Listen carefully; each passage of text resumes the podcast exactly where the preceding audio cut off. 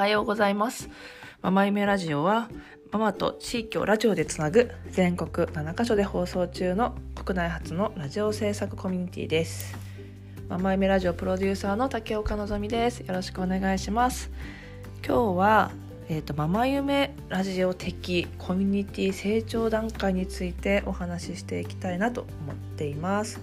ママ夢ラジオは、まあ、ラジオ局で、えーとまあ、ママさんが、パーソナリティになって放送するっていうこともあるんですがそれプラス、えーとまあえーと、1チーム。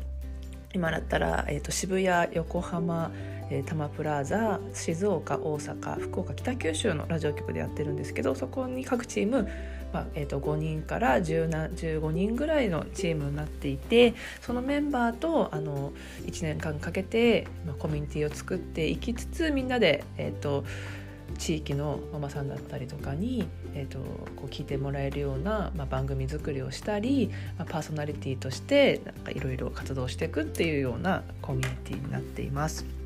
はい、であの参加しているママさんは、えーと、専業主婦の方から、えーと、パートタイムの方もいるし、まあ、フルタイムのワーママさんもいるし、えーと、個人事業主の方もいるし、えー、と会社をね経営している方もいるしで、まあ、参加する、ね、年齢の方もまあ20歳から50歳ぐらいまでのママさんがいたり、えー、とで0歳のお子さんいる方からもう成人してるお子さんお孫さんがいる方とかも本当に多種多様なママさんが参加しているような感じになってます。なのでまあ、ママ夢ラジオとしてはそのママと地域をラジオでつなぎたいっていうのと多様なママの生き方を発信していきたいっていう思いがあってあの今活動してるんですけどそれに共感していただいて一緒にあの参加したいって思った方が今参加してくれてるような形になってます。はい、で、えっと、参加する動機っていうのは、まあ、本当にママさん人それぞれの思いがあって、まあ、昔そういうラジオのパーソナリティやってみたかったとかアナウンサーやってみたかったとか声のお仕事やってみたかったっていうような方もいるし何か新しいことチャレンジしてみたいって方がいたり、まあ、その地域に根付いたような自分の住んでるところのなんか活動したいとかママさんの役に立ちたいっていうような方もいるし、まあ、おそお話なんかこう誘われてあ楽しそうだからなんかちょっとピンときたみたいな方もいるしあのそういうメディアを作る人っていうなるっていうことに魅力を感じて来てくれた方とかもいたりするので本当に、えーと、皆さんの思いはそれぞれなのかななんて思っています。なので「ママ夢ラジオ」としてはあの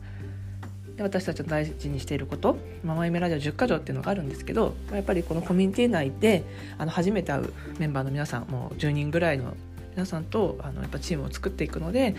そこのコミュニティの中がやっぱ安心安全な場で自分たちの思いをあの言える環境こう否定し誰かに否定されたりとか傷つくようなことを言わ,、ね、言われない言われないというか言わないような、まあ、環境だったりとかこうやりたいことやりたいって言える環境だったり相手のことを興味持って話を聞くとかで、まあ、やっぱりこう、まあ、ラジオを地域で作っていくってことなので聞いてくださるママさんだったりリスナーさん地域の方の目線に立って、まあ、やっぱり考えていく視点だったりとかうん、あのやっぱそういうことを、えーとまあ、まあ夢ラジオ10か条としてあのお伝えしてるんですけども、うん、なので、えーとまあ、そういうことに、まあ、共感していただいた方が、まあ、参加してるっていうことはあるんですが、えーと、一応ママ夢ラジオに参加する最初の段階っていうのは皆さんそのスタートラインがやっぱ違うってことなんですね。なのでそのコミュニティ成長段階っていうことなんですが、まあ、よくねあの人間の発達段階みたいなねあの赤ちゃんから大人になるまでのやつがあると思うんですけど、まあ、本当にコミュママイムコミュニティとしてもそういう発達段階がやっぱあるんじゃないかっていうのを、まあ、今まで2年間ママ夢ラジオ今まで、えーと、200人のママさんと一緒に、えーと、コミュニティをいろいろ作り上げてきて感じていることです。はい、で、えーと、まずそれを感じることの一つとしてえっ、ー、とですね。まず一番最初。まず自分がラジオに応募できたっていうことがとても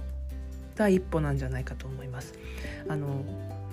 なんですかえっ、ー、とこういう募集要項を見てあいいなと思ってもやっぱりそこから一歩やりたいってあの思って申し込んだりとか周りにやりたいんだっていうことっていうのもやっぱ結構大きな一歩なのかなって思っていてでそこからこう実際グループに入っっていうことですね。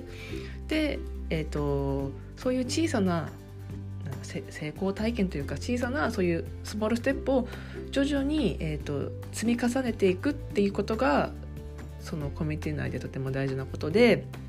あのその次に、えーと、その中で、えーと、グループのメンバーに自分の思いを言えたとか、えーと、パーソナリティとしてラジオの企画を作ることができたでパーソナリティとして発信することができた、うん、みたいなことがね、積み重なっていくのかなと思っていて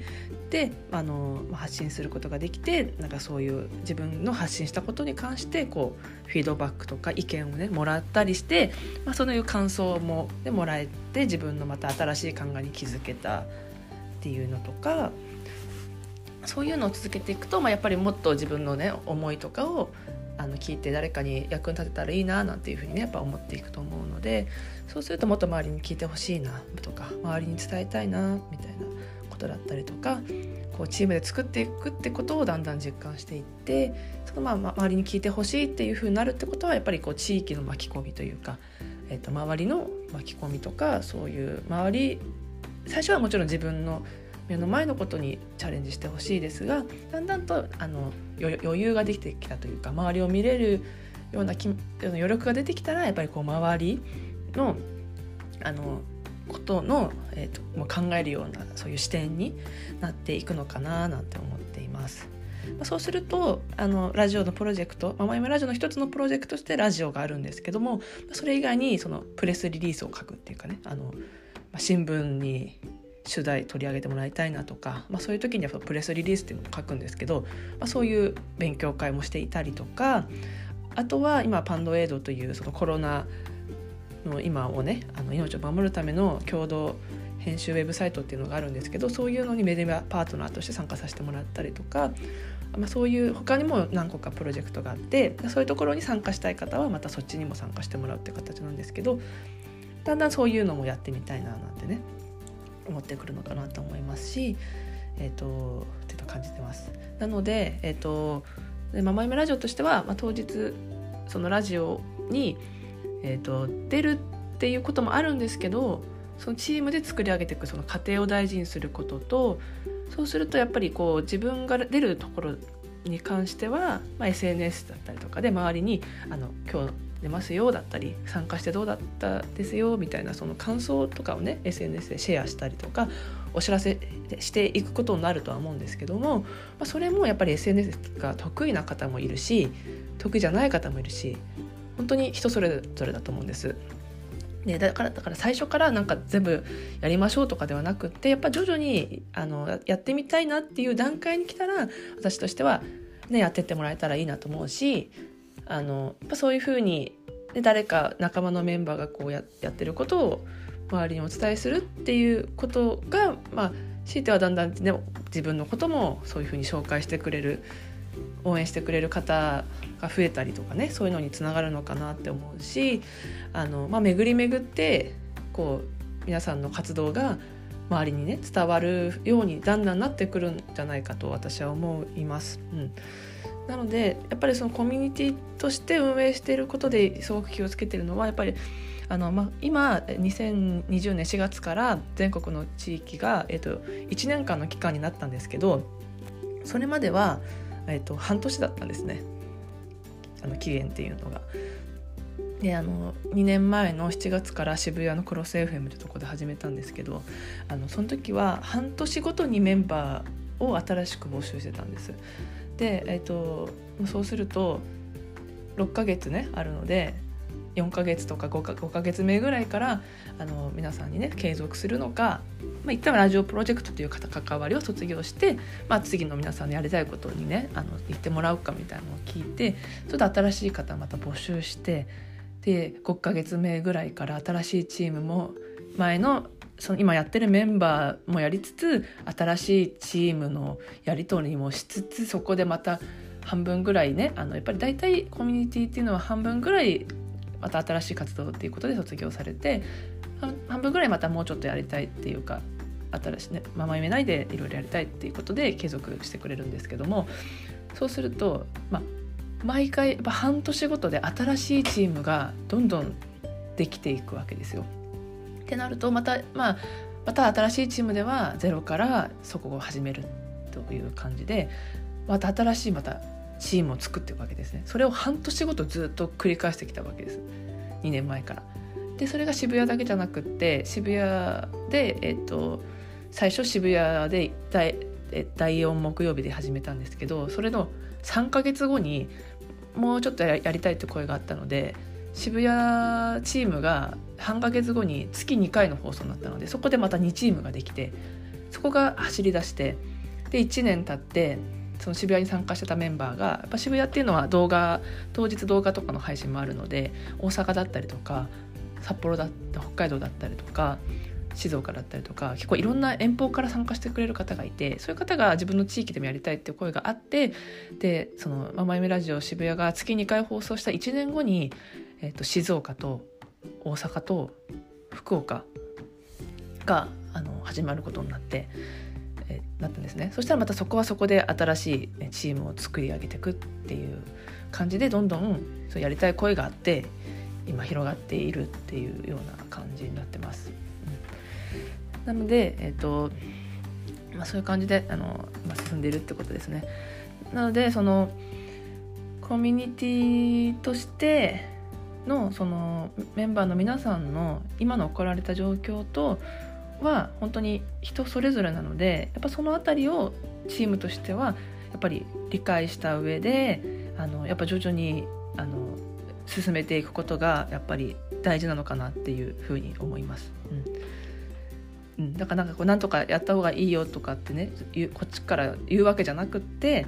やっぱり徐々にその段階を踏んでやりたいこういうふうにやりたいってことに関してこうお伝えしていけるような段階段階、うん、進め方ができたらいいかなと思って私はメンバーの皆さんといつもコミュニケーションを取りながら進めているような感じになってます。はい、はい、そんな感じです。うん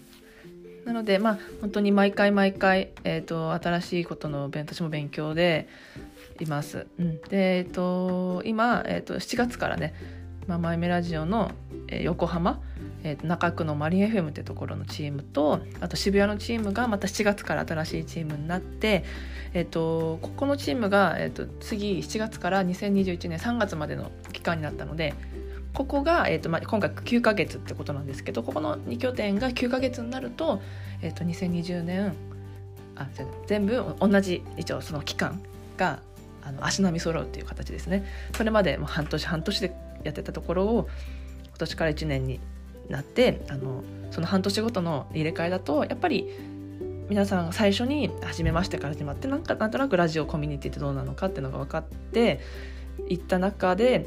であの分かってたところで半年終わりっていうね感じになっちゃってこれからってところで終わっちゃうっていう風になっちゃったのでやっぱ1年通してメンバーの皆さんとやっぱできたらなっていうことだったんで